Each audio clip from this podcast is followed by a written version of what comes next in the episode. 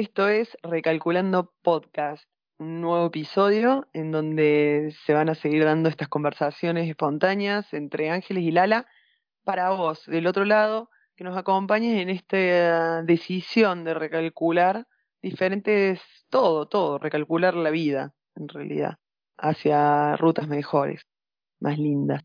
Hoy quiero que recalculemos sobre mm, esas elecciones que hacemos en nuestro tiempo libre, en los momentos en que necesitamos, queremos conectar con, el ocio, con el entretenimiento, con el tiempo, con nosotros.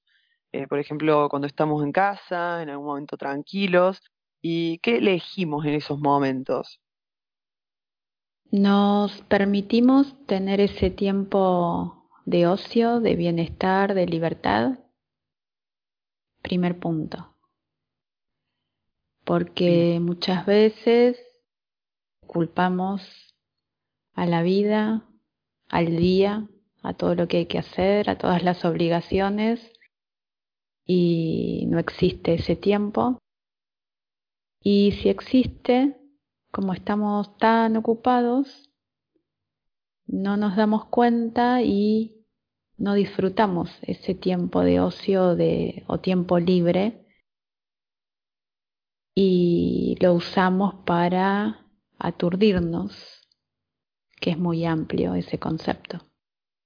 Puede aplicar a muchas cosas. Eh, cualquier cosa que en ese momento de ocio de descanso, de bienestar, de relajación, decidimos hacer, realmente a qué lugar nos lleva.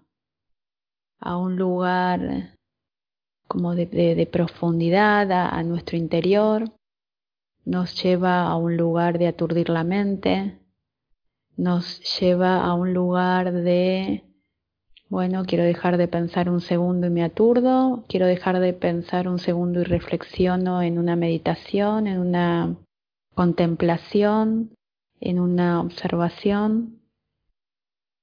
Silencio. Si decido, mm, pienso que, que, mm, que, podemos atravesar todas esas cosas. Por algún, en algún momento estamos predispuestos a la reflexión y en otros simplemente queremos conectar con la música para, para no pensar.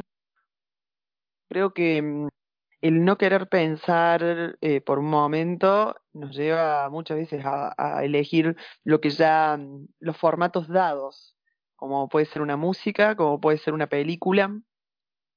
Tal vez tenemos tan incorporado un camino de lo tenemos incorporado porque lo recorremos todos los días en cada instante que cuando decidimos o vivenciamos ese momento de ocio, seguimos estando en ese mismo camino. ¿Qué quiero decir? Tal vez si en, el día nos sentimos atareados, con obligaciones de acá para allá, con una cosa, la otra, el tiempo que se va perdiendo, las distancias, las tareas.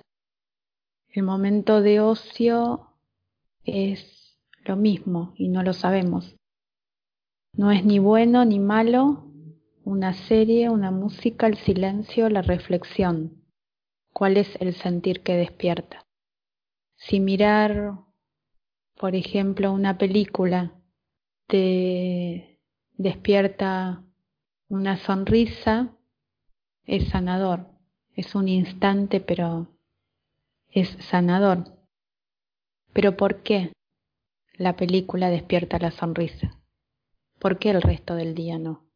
¿Por qué necesitamos el tiempo de ocio para sentir o el bienestar o seguir aturdidos, por ejemplo, o en la acción, ¿no? ¿Por qué no puede ser todo un mismo sentir?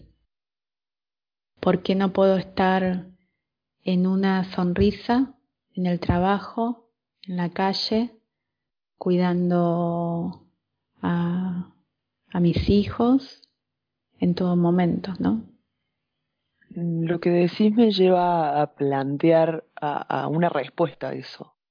Eh, el, como tal vez la costumbre, el hábito de usar, necesitar un estímulo externo para despertar esa sonrisa, por ejemplo. ¿Por qué no podés llorar?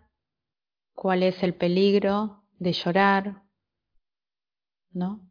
¿Por qué podés reír? ¿Cuál es el peligro de reír? ¿Por qué no? Sí, podés tener la intención de obligarte a como a, experimentar un sentir, pero si no entendés por qué está o por qué no, o para qué está o para qué no, vas a entrar en ese comportamiento de, bueno, no puedo llorar, pero hace bien llorar. Entonces, todo el tiempo voy a ir estímulos para poder llorar. Pero en algún momento tiene que venir un próximo paso. Que deje de ser un condicionamiento, que deje de, ser en la vida, que la vida eh, esté presente si puedo o no puedo llorar. Y desde el lado de la alegría que me puede generar ver una comedia y, no encontrarla en, o, no o necesitar la comedia para vivir una risa. Ya la necesidad te marca algo no resuelto. Podés disfrutar de una comedia y reírte, Ahora, cuando necesitas de la comedia para reírte, mm. estás padeciendo la necesidad, no estás disfrutando la comedia. ¿Recomendás como a la hora de qué, de qué tipo de música, película voy a ver? ¿Recomendás como mm, ser consciente de eso, en las consecuencias que va a traer en uno? No, no verlo desde ese lugar de peligro, porque parece que, uf, ¿qué me va a pasar después? Mejor no lo hago. No, es entender qué nos atrae, qué, qué películas, qué música, qué da igual, es qué nos atrae y entender para qué. Y en todo caso que eso vaya cambiando desde el entendimiento, ¿no? Porque desde la lógica esto no está tan bueno, porque la atracción está, si no sé, si es a ver un drama, ¿por qué la atracción de ver un drama? No es ni bueno ni malo, es, está, es perfecto, pero es ¿por qué la atracción, por ejemplo, de ver un drama y no una comedia? Es simplemente entenderlo porque seguramente es, o sea, la primera respuesta es, o sea, ¿cuál es la, la diferencia? Es si lo elijo o si es una necesidad, ¿no? ¿Qué, ¿Qué, me está alimentando? Entonces, si es una necesidad, bueno, entender para qué el drama, ¿no? Me alimento del drama, ¿qué pasa? O sea, comenzaste hablando de, de, del tiempo de ocio. ¿Por qué tiene que ser diferente el, el sentir, la experiencia, el sentimiento en, en las distintas acciones del día. ¿Por qué el día no puede ser alegría? ¿Por qué el día no puede ser bienestar? ¿Por qué el día no puede ser elección? ¿No? ¿Por qué damos tanto poder a estar en un lugar u otro? Estamos cediendo el poder. Estoy en mi casa y me condiciono, estoy en el trabajo y me condiciono, estoy en la calle y me condiciono, estoy estudiando y me condiciono. Eso es re importante porque creo que también es una explicación de alguna forma de la ansiedad que se vive hoy.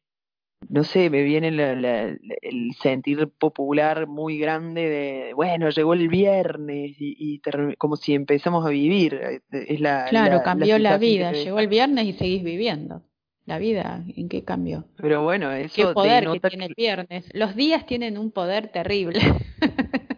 sí, pero me parece que también por una cuestión ya, diría de frase hecha, de, bueno, es lunes.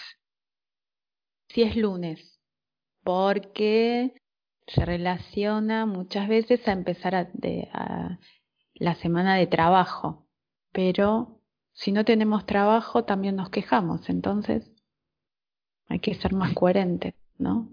Si queremos trabajar y tenemos trabajo, ¿por qué festejamos tanto el viernes que está asociado a dejar es cuando finaliza la semana de trabajo para las personas que laburan de lunes a viernes, ¿no?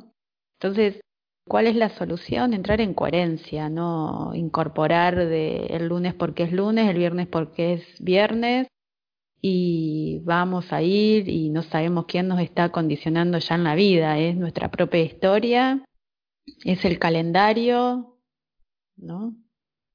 Es, es observar, ser más conscientes, eh, de verdad poder elegir y correrse de todo eso que está incorporado. Si a mí me pesa tanto el lunes, tengo tanto para reflexionar entonces, pero no incorporar, uff, es lunes.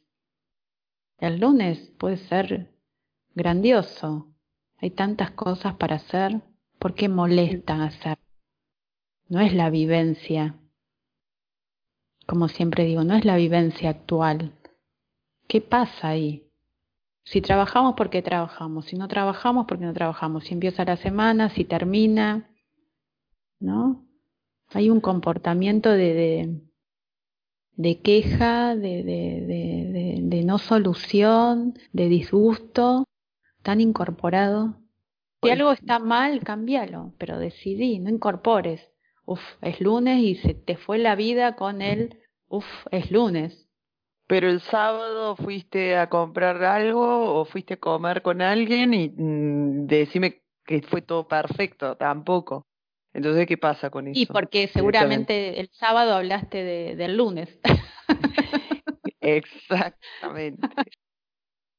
Yo creo que todo, como que es eso, el, el, el estar en otro momento que el que estás viviendo. Recién hacías mención al, al presente, ¿no? a la ansiedad y al presente. La ansiedad, obviamente, está en el otro extremo del camino. En uno está el presente y en el otro allá perdido, no tiene nada que ver, la ansiedad. ¿Cuándo estamos en el presente? Cuando somos conscientes de, de, de la acción. La ansiedad viene porque estamos experimentando un montón de información, mucha memoria activa en eso que percibimos. Observamos y se despiertan tantas cosas, no es presente. Es toda esa carga, ese pasado, ¿no? Pero entonces, para, porque acá, si estamos queriendo recalcular y estar conscientes en el momento, y eso mismo me va a generar me puede generar ansiedad al estar activando y conectando con un montón de memorias. Entonces, pero yo no me quiero sentir ansioso. Quiero resolver, quiero recalcular, pero no, no lo va, no para sentir ansiedad. Vas a dejar de sentir ansiedad cuando entiendas. Pero si no quieres entender, la ansiedad va a estar. No hay muchas opciones, no hay muchos caminos. Ok. Y en un momento ya que entramos en la ansiedad, también para dar herramientas de cómo, que también hay mucho sobre esto, ¿no? De, de tratar de explicarla, de tratar de, de dar herramientas para, porque la ansiedad genera mucho malestar, ¿no? Y entonces, ¿cómo logras tener esa claridad para ir a y para que disminuya, o sea, para que se ceda y deje de estar la ansiedad? O sea, o al revés, digamos, dejar de tener ansiedad para que venga la claridad. Una pregunta que te puedes hacer o que se pueden hacer o que nos podemos hacer es cuántas situaciones, vivencias siento que son obligaciones. Mm. Las obligaciones serían grandes generadores de ansiedad. Las obligaciones tienen que ver justamente con la no elección. Podemos decir, bueno, trabajar es una obligación porque no puedo no trabajar, de algo tengo que vivir. Sí, pero vos podés elegir tu trabajo. si ya lo incorporas como una obligación, va a llegar un momento que va a generar ansiedad. ¿Por qué no sentir que estás eligiendo eso? Pero también las obligaciones eh, en realidad son porque no lo sé, pero estoy siendo como consecuente con patrones que tengo incorporados que tengo que repetir. Y no me planteo si quiero cambiar. Entonces empiezo a sostener. Y ese sostener también genera ansiedad. ¿Cómo correrse de la ansiedad? ¿Cómo correrse del malestar? Observando honestamente cada instante, cada cosa que hacemos en nuestra vida. ¿Por qué no? ¿Por qué no observarlo conscientemente y no ir así como, no sé, robotitos? Es lo que tiene que ser, es lo que los demás hacen, se supone que esto está bien, ¿no?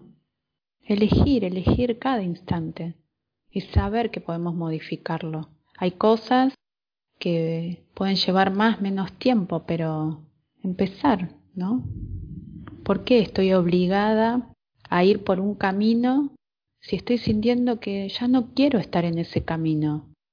Por algo siento eso, no puedo, o sea, ¿cuánto podés sostener? ¿Cuánto podés negarlo? Ya no te gusta ese camino, ya te pesa. ¿Por qué no dejar de ir por ahí? Está muy bien. Recalcular hacia nuevas rutas sería la respuesta. Bueno, ha sido también, eh, terminamos siempre tocando varios temas que unos van llevando a otros, porque mm, entendemos que también el recalcular es ir un paso más y un paso más te lleva a otro paso más de entendimiento, de, recal de reacomodar la, la brújula, la, el GPS. Eh, y bueno, esperemos del otro lado que, que lo estén incorporando con nosotros. Nos vemos en el próximo, no nos vemos, nos escuchamos en el próximo episodio de Recalculando Podcast.